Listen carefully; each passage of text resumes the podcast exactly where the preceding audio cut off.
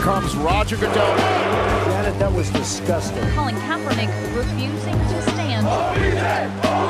Greatest comeback in Super Bowl history. Hallo und herzlich willkommen zu einer neuen Folge des NFL Boulevard an diesem Mittwoch im Rahmen des Footballerei Frühstückseis, den ich auch heute selbstverständlich nicht alleine bestreite, sondern vor allem für dich und mit dir Schuan. Moin Schuan. Moin, moin, Kutsche. Hoffe, dir geht's gut. Mir geht es gut, ich hoffe dir auch. Ja, alles gut soweit. Schön. Schuan Fatah, Mitglied der Footballerei, Head Coach der Berlin Adler, ein absoluter Football-Experte, ein Taktikfuchs. Niemand sonst kennt diesen Sport so gut wie Schuan und deswegen ist er mein perfekter Gesprächspartner für heute. Wir erfüllen nämlich mal wieder einen Wunsch von euch. Und zwar hat mir Pete ähm, sein Handle auf Instagram ist Dröll5 äh, geschrieben. Hey Kutsche, ich hätte einen Vorschlag für dein Boulevard. Wie läuft das mit den Play Calls, speziell auf das Personal und die Wechsel bezogen? Der Quarterback beziehungsweise der Defensive Kapitän bekommt über Funk den Spielzug, aber woher weiß wer mit welchem Personal? Also woher wissen Spieler, ob sie raus müssen und so weiter? Hoffe, die Frage ist klar. Danke und weiter so liebe Grüße. Die Frage ist klar, Pete. Danke äh, für deinen Input und deinen Wunsch. Äh, wir haben die Folge, habt ihr wahrscheinlich gesehen, Game Day Calling äh, genannt. Also wir wollen es jetzt nicht nur auf die Defensive, äh, wir wollen uns nicht nur auf die Defensive versteifen, sondern generell schuren. Ähm, wir haben eben kurz drüber gesprochen, wir wollen uns jetzt nicht nur auf die NFL beziehen, sondern auch auf College Football und auch auf die GFL, also alle Unterschiede mal ein bisschen aufbröseln, weil da gibt's tatsächlich Unterschiede, so ganz allgemein. Ähm, angefangen vielleicht tatsächlich beim Quarterback und beim Defensive Kapitän. Wie erfahren die Jungs auf dem Feld, welcher Spielzug jetzt angesagt ist und wie verbreitet sich dieser Spielzug unter allen Spielern auf dem Feld? Na, wir können ja anfangen, über die NFL zu reden. Also es ist ja bekannt, dass die äh, beiden Spieler, einer im Angriff, einer in der Defense, die diesen grünen Punkt hinten auf dem, auf dem Helm haben. Das ist ganz interessant für euch, wenn ihr euch den mal Football anschaut, achtet mal auf diesen Spieler mit dem grünen Punkt, besonders bei Nahaufnahmen. Das ist der, der direkt verbunden ist mit der, mit der Seitenlinie über Funk. Der hat also so ein kleines äh, ähm, Mikro will ich nicht sagen, weil ich glaube, es ist ein, es ist one way, also er darf, er kann nicht mitkommunizieren. Es ist also nur der Coach zu ihm. Und damit ist der sozusagen der Quarterback verbunden und meistens der Middle Linebacker oder jemand Spezifisches in der Defense, der so die Captain-Aufnahme, Aufgabe übernimmt. Das heißt, so, der hat einen Knopf werden, im Ohr? Oder?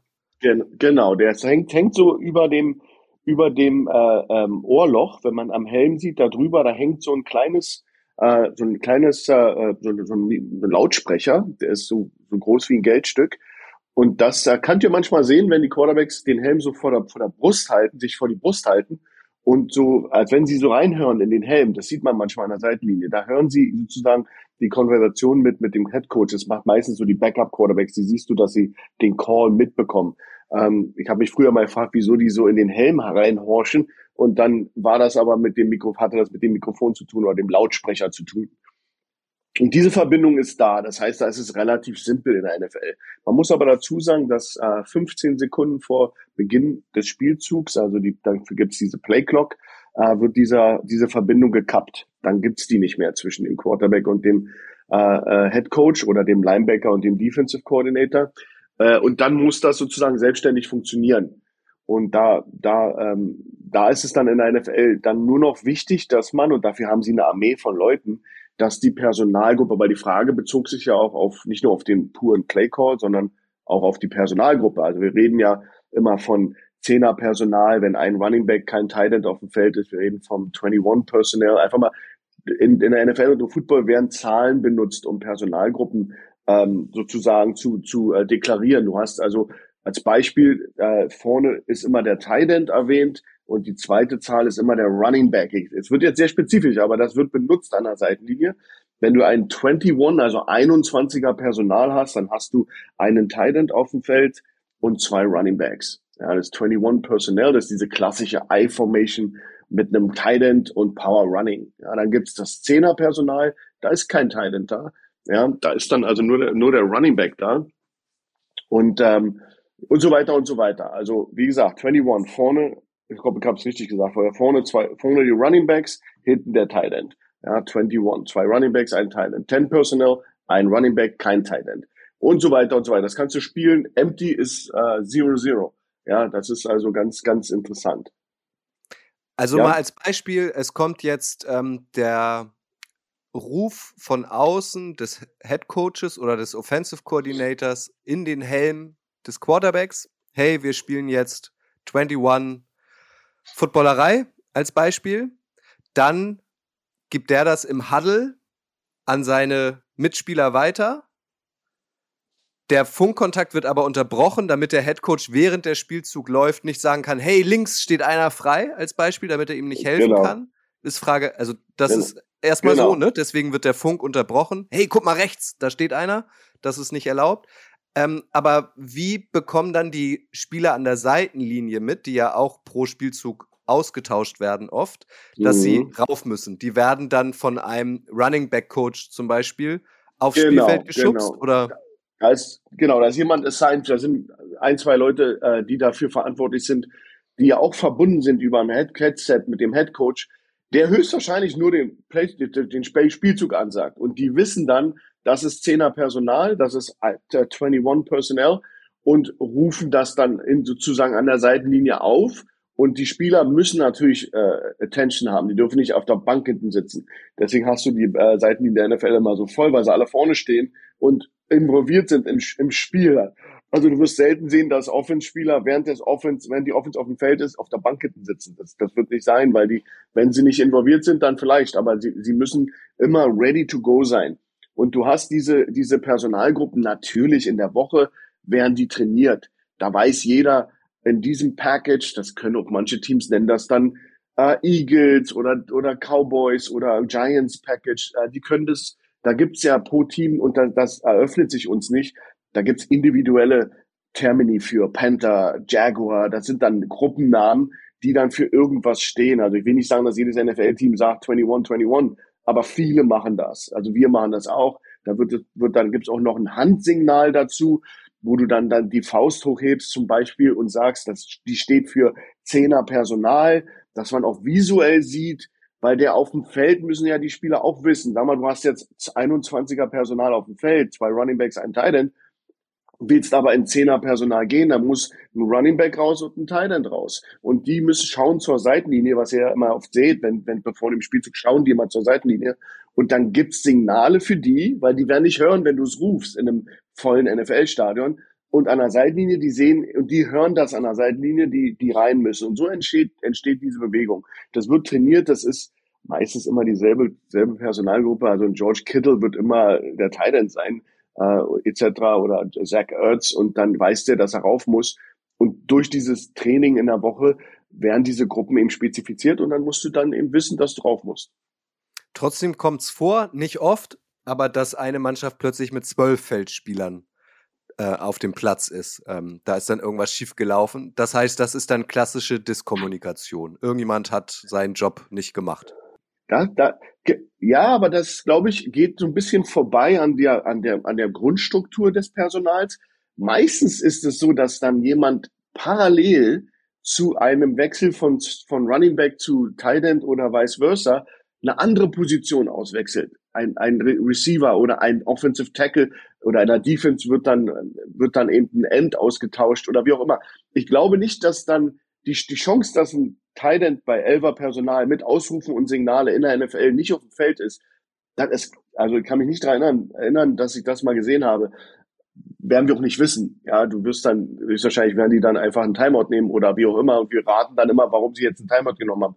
Aber ich glaube, so eine Fehler passieren eher, wenn dann einer, den, der nicht wirklich das Personal, äh, äh, den, den, den, das betrifft das Personal nicht, wie ein Offense-Liner, ein extra Receiver, dass die dann ausgetauscht werden von einem anderen Coach, weil der andere müde ist oder so und dann entstehen Probleme mit zwölf Mann ähm, etc. Weil du kannst sehr schnell die Übersicht verlieren über das Personal, das ausgetauscht wird und im, im, in der Hektik und der Zeit kann das äh, tricky sein. Also besonders auch in der Abwehr, wo du ja mit Nickel, Dime, äh, Quarters, äh, äh, was immer du da für eine, für eine, für eine Personalgruppen spielst, ähm, extra DBs, extra D-Linemen, hat auch einen extra Namen, äh, Fünferfront, Dreierfront, du wechselst darum und da kann ganz schnell passieren, dass jemand übersieht, dass er, dass er auf dem Feld ist oder dass jemand, der es gut meint, an der Seitenlinie einen Lineman austauscht, dann aber extra Lineman schon aufs Feld rennen und dann bist du eins short. Ja, oder so eine Sachen passieren immer. Aber NFL, glaube ich, ist relativ einfach. Da hast du eben diese Funkkommunikation und dann eben die Signale und so, so Schilder habe ich noch nicht gesehen, großartig in der NFL, die man hochhält. Bilder, die wir auch sehen, ähm, sind, äh, wenn ein Spielzug offenbar angesagt wurde, dass Spieler ähm, ganz schnell an die Seitenlinie laufen. Das sind dann die Spieler, die ausgetauscht werden. Wie viel Zeit haben Sie dafür? Also, das wirkt immer so, oh, jetzt aber schnell, schnell, schnell, sonst gibt es eine Strafe. Ich glaube, das ist im Ermessen der Schiedsrichter, aber ich glaube, sechs Sekunden ungefähr äh, ist im Ermessen der, der Schiedsrichter. Also du kannst ja nicht runtertrotten wie manche Fußballer, wenn sie ausgewechselt werden. Das, das funktioniert natürlich nicht. Aber du bist natürlich auch, hast du Zwänge, ähm, wenn jetzt zum Beispiel die Offense ein, wenn die, wenn die Offense auswechselt, ähm, also es, ich weiß es aus dem College-Bereich, aber das denke ist in der NFL sehr ähnlich, sehr ähnlich. Wenn die Offense wechselt, darf die Defense wechseln.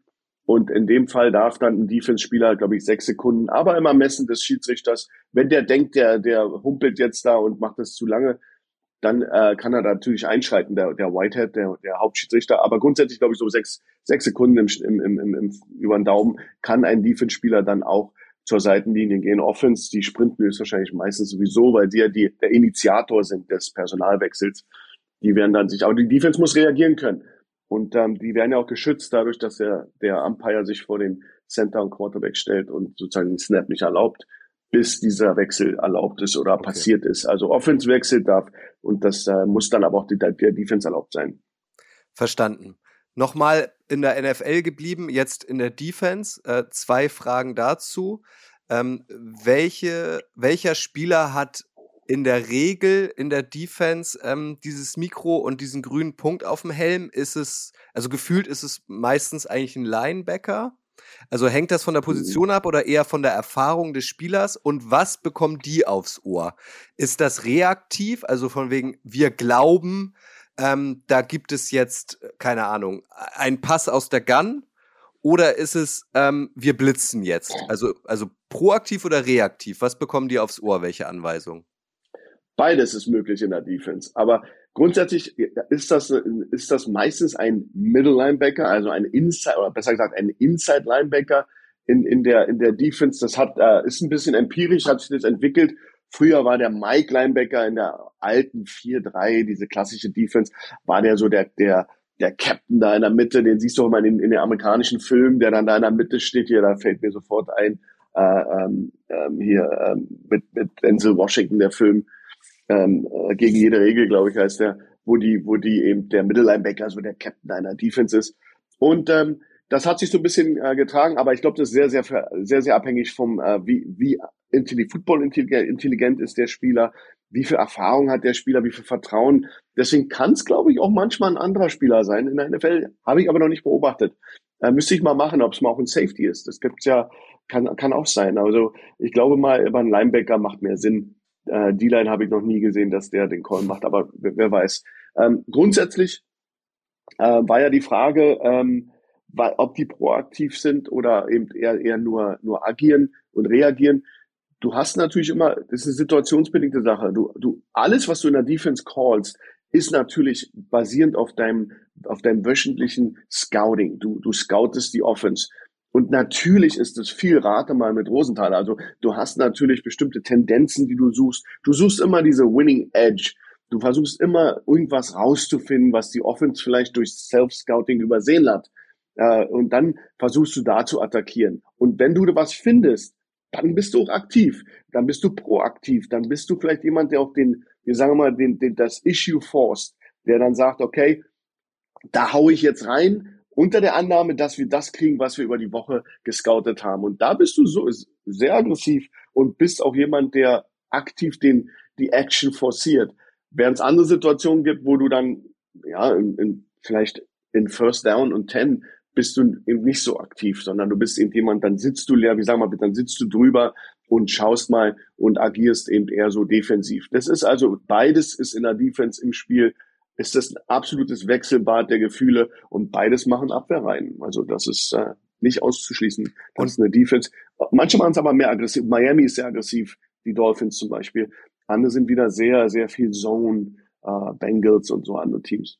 Und da ist es genauso wie in der Offense. Es wird einmal angesagt, was jetzt in der Defense gespielt wird, und dann wird das Mikro wieder ähm, tot gemacht, damit da keine Tipps von außen kommen können. Achtung, der, der Receiver, der Slot-Receiver ist total frei, da muss jemand hin und so.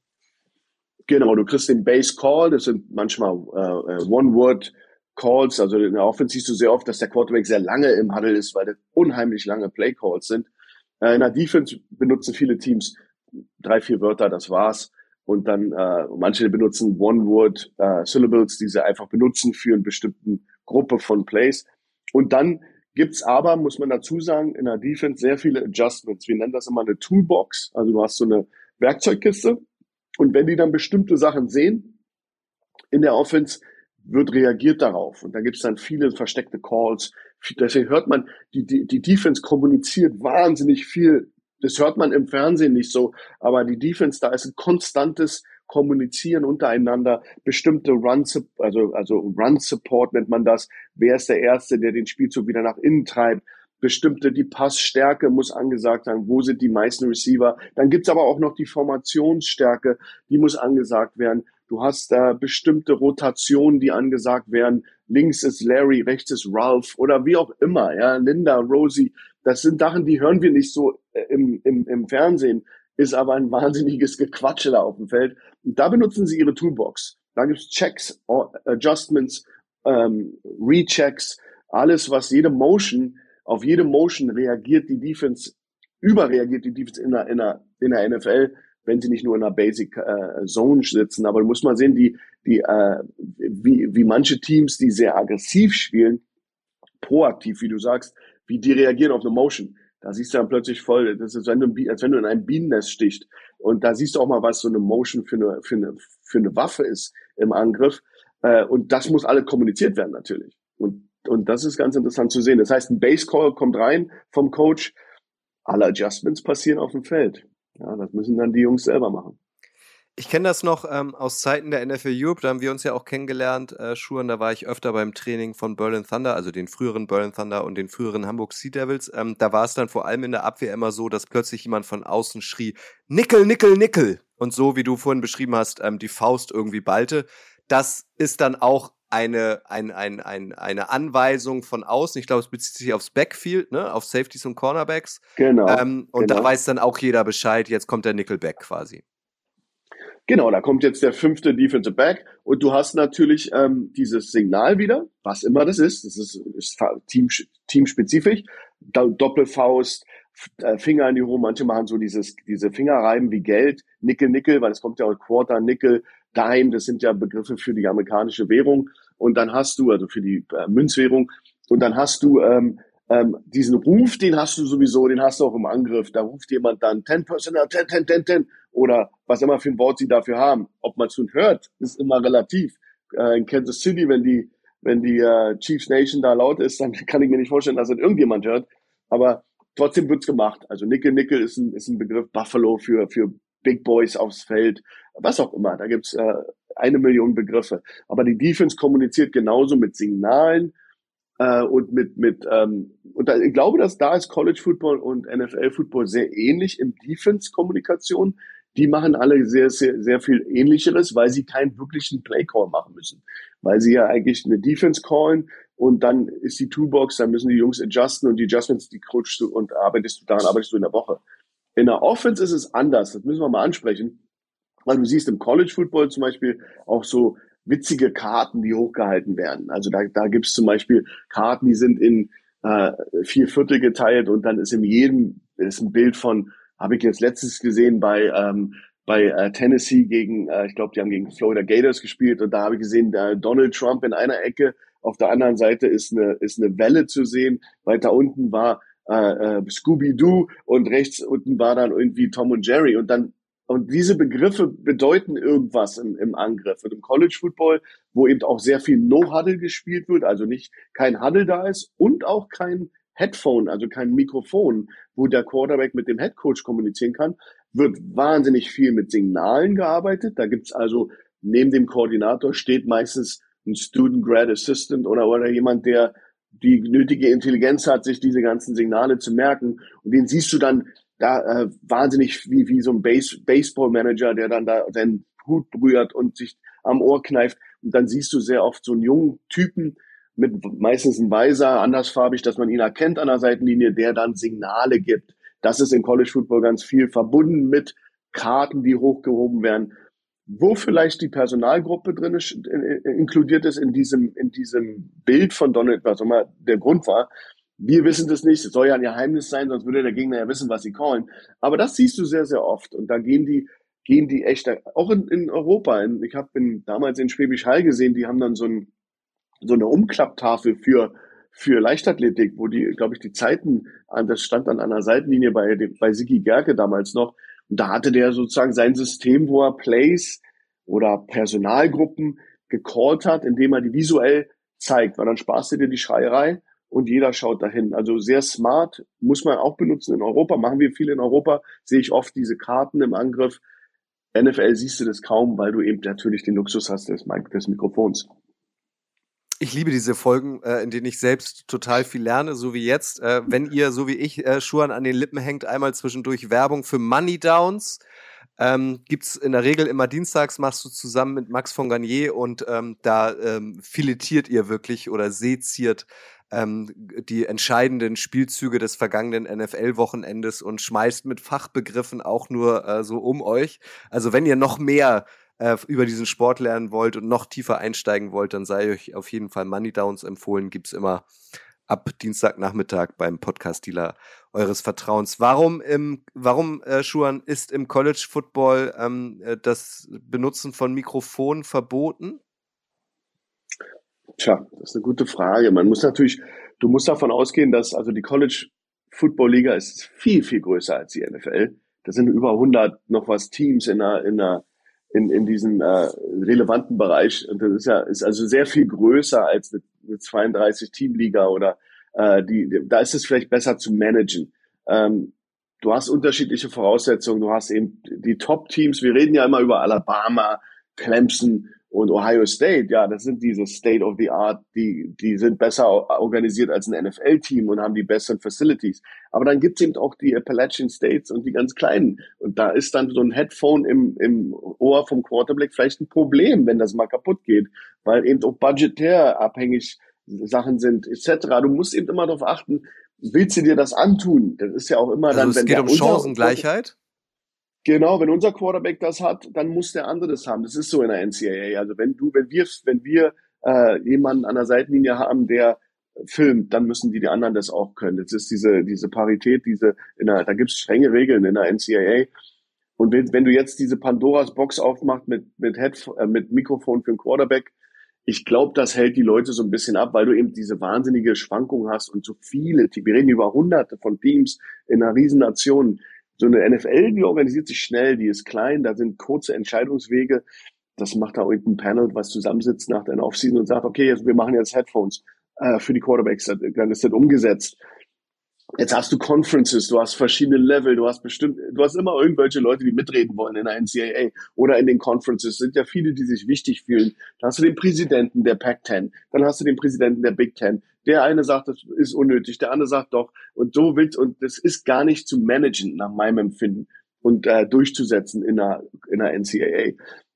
Aber wie gesagt, ich rate hier natürlich, ähm, ich glaube, das wäre immer, natürlich wäre schon schon cool, wenn die auch, auch das hätten, aber da würde mir, ich glaube, da würde mir was fehlen. Also ich bin ja, ich bin ja auch ein großer College Football Fan und ich mag so diese Sachen, wo dann so diese Schilder sind, wo dann Innovationen passieren, weil die Schilder gab es ja nicht immer. Ja, das ist ja witzig. Irgendwann poppten die auf. Irgendein Coach in den USA benutzte plötzlich Bilder mit irgendwelchen Comicfiguren und, und schon war die Aufruhr wieder da. Aber sowas passiert eben nur im College Football und nicht in der NFL. Also die NFL ist nicht sehr innovativ in den Dingen, die sie macht im Play Calling. Ähm, wenn wir mal ehrlich sind, spielen die alle auch immer dasselbe in der NFL.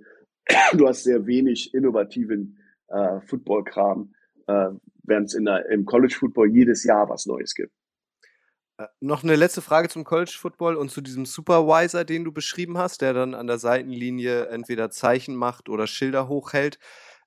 der muss ja schon einen prominenten Platz auch haben, weil die Spieler auf dem Feld müssen sehen, was er hochhält oder was er macht und die Spieler an der Seitenlinie müssen das ja auch sehen, damit sie wissen, wann sie auf dem Platz rennen müssen. Also steht er irgendwie noch auf einem kleinen Podest oder ist er wirklich, so wie du sagst, nur farblich anders angezogen? Na, auf dem Podest kannst du ihn ja nicht stellen, wenn dann die Jungs da reinfliegen an die Seitenlinie beim Tackle, dann ist da ein Podest im Weg. Aber nein, du, du hast eine bestimmte äh, auf Höhe des Balls oder so. Du hast du, du, der kann natürlich nicht irgendwo an der Seitenlinie sein. Also da wird dann festgelegt. Also wenn wir, wenn ich in der Defense coache, dann bin ich auch mal Höhe Ball. Dann wissen die Jungs, wo sie mich finden können. Und dann hast du äh, in einem College sehr oft den Backup Quarterback, der oder den Clipboard-Halter, wie wir sagen, der steht dann daneben, hat dann eine andersfarbige Mütze auf. Und da der so involviert ist im Angriff, weil er, weil er der Backup Quarterback ist, ist der natürlich total versiert, der kann die Signale, der kann das alles, der, der, der passiert meistens zwischen Head Coach, OC, wenn der OC nicht der Head Coach ist, ansonsten dann OC, Quarterback, Backup Quarterback. Manchmal im College haben die ja vier bis fünf Quarterbacks, die stehen dann alle daneben und dann gibt's einen Dummy Call, also ganz witzig gibt's dann, da der Gegner ja weiß, wohin gucken muss nach einer Weile, steht dann der Backup Quarterback neben dem OC, der ihm den Call gibt, der gibt die Signale rein, aber parallel daneben stehen noch drei andere Jungs, die auch Signale machen und legit Signale, nur andere Signale, dass du und dann wird eben einer von denen hot gemacht. Das heißt, die wissen, die sagen vorher vor dem Drive, vor dem vor der Halbzeit, nach der Halbzeit in in der Kabine wird gesagt, okay, Klaus ist jetzt der, der die Signale, dessen Signale sind hot, die sind echt. Der der äh, Heinrich ist der, der macht Dummy-Signale. Und so weiß dann die Defensive, nie, wer jetzt wirklich die aktuellen Signale gibt. Also du hast sehr selten einen Offense Coordinator und einen Quarterback und nur die beiden und einer und nur einen Signalgeber im College, weil das wird so scouted, abgefilmt, äh, studiert, dass die im nächsten Spiel wissen sofort, okay, das ist ein Inside Run, das ist ein Pass und dann ist das natürlich auch ein un unlauterer Vorteil für sie. Also mehr Liebe für Klaus, finde ich gut. Wir haben über die NFL gesprochen, über Game Day Calling in der NFL, jetzt auch im College. Wie ist das in der GFL, Schuan? Ähm, da kannst du ja am besten aus dem Nähkästchen plaudern. Ähm, habt ihr Mikrofone unter Helmen? Was sind eure Tricks? Was sind eure Zeichen? Also wie läuft das im Vergleich zur NFL und äh, zum College in der GFL ab? Was sind die größten Unterschiede vielleicht auch? Also wir sind, da wir ja nach NCAA, also äh, National Collegiate College Association, glaube ich, heißt es. Das ist dieses Oberhaus der College Football Ligen. Da wir nach deren Regeln spielen dürfen, haben wir diese Headphones nicht, wie die NFL. Das heißt, wir sind da strikt nach College-Regeln. Also ist auch alles, was wir machen, sehr ähnlich dem College-Bereich, den ich gerade erwähnt habe. Also wir haben einen Offense-Coordinator, neben dem steht ein, bei uns ist es der Wide Receiver Coach und dann und noch der Backup Quarterback, die dann irgendwelche Doubles, Singles machen. Einer ist immer live von ihnen. Wir haben nicht Karten, sowas machen wir nicht, Karten hochheben. Ähm, aber wir haben eben wahnsinnig, wir bedienen uns wahnsinnig viel Signalen, also mit, mit Signalen. Also wir, wir, äh, unser Wide Receiver Coach ist da nur am, am Machen und der Quarterback daneben. Äh, und dann entscheiden die, und die, die, du musst dann zwei Leute haben, die das können. Dann hast du, alle anderen Coaches sind im Offense Coaches, der O-Line Coach, der Running Back Coach sind angehalten, Personal zu kommunizieren. Also sprich, der OC ruft out 10, 10, 10 und dann hören das alle und dann wird das mit Signalen wieder, Hand, Handsignal plus Rufen, werden die Leute aufgefordert, jetzt das Feld zu verlassen und andere an der Seitenlinie aufgefordert, das aufs Feld zu gehen. Und so sind die Operations. Das ist manchmal wackelig am Anfang des Jahres. Im Laufe der Saison wird es aber immer ganz, ganz gut und dann passieren da wenig Fehler. Ähm, manchmal gibt es Spielverzögerungsflaggen, das ist dann, dann ist vielleicht Unsicherheit, dann ist Personalunsicherheit, sind alles nur Menschen, äh, dir kann passieren, dass du das falsche Personal auf dem Feld hast für einen falschen Call, weil jemand eben einfach nicht um die Ecke gedacht hat oder den falschen Personal raufgeschickt hat. Das passiert bei uns ähm, sicherlich relativ oft in der Liga, weil wir ja auch nicht die NFL sind. Aber ich glaube, die machen grundsätzlich alle einen ganz guten Job. Also ich, ich sehe da relativ wenig Fehler in der Hinsicht. Und es ist schön zu sehen, die haben alle ihre eigenen, eigenen Wege, Plays zu callen. Manche Manche machen ganz wenig nur. Da gibt's dann einmal an die Stirn fassen und der Quarterback weiß Bescheid. Dann hast du Leute, die so Wristbands haben. Das ist so ein, so ein Armband, wo du die Spielzüge auf ein Stück Papier sozusagen einschiebst und dann hast du da eine Nummer hinter den Plays und dann ruft der Offense Coach nur eine Nummer. Der sagt Nummer drei. Und dann siehst du, habe ich zum Beispiel gesehen bei Tom Brady letzte Woche, dann klappt er sein Wristband auf und dann sucht er einfach nur die Nummer drei und callt diesen Play. Da, da, den, also da bemüht sich auch die NFL, manche Teams, die sehr lange Calls haben. Ja, die einfach äh, äh ewig brauchen, auch, auch, auch verbal zu kommunizieren. Der muss es ja auch hören und dann auch noch weitergeben. Und wenn du es in geschriebener Form doppelt gemobbelt hast, ich glaube, das ist so der Ansatz bei Tom Brady, dass der einfach nur eine Zahl reingerufen bekommt, dann guckt, wie, das, wie der Play Call ist und in der Zeit vielleicht noch der Coach die Zeit nutzt, um Coaching Points zu nennen und hey, achte auf den Outside Linebacker links, ja, der, der kommt viel, erinnert dich, haben wir im Training drüber gesprochen. Bumm, dann ist er Cut-off, 15 Sekunden vorher, aber er, er muss jetzt nicht die Zeit verschwenden, dem Tom Brady übers Mikrofon den, den ganzen langen Call zu machen. Der gibt ihm einfach eine Nummer, der calls an und dann können sie trotzdem noch kommunizieren. Also diesen Weg gibt's auch, falls ihr mal diese Armbänder gesehen habt. Die gibt's auch im College.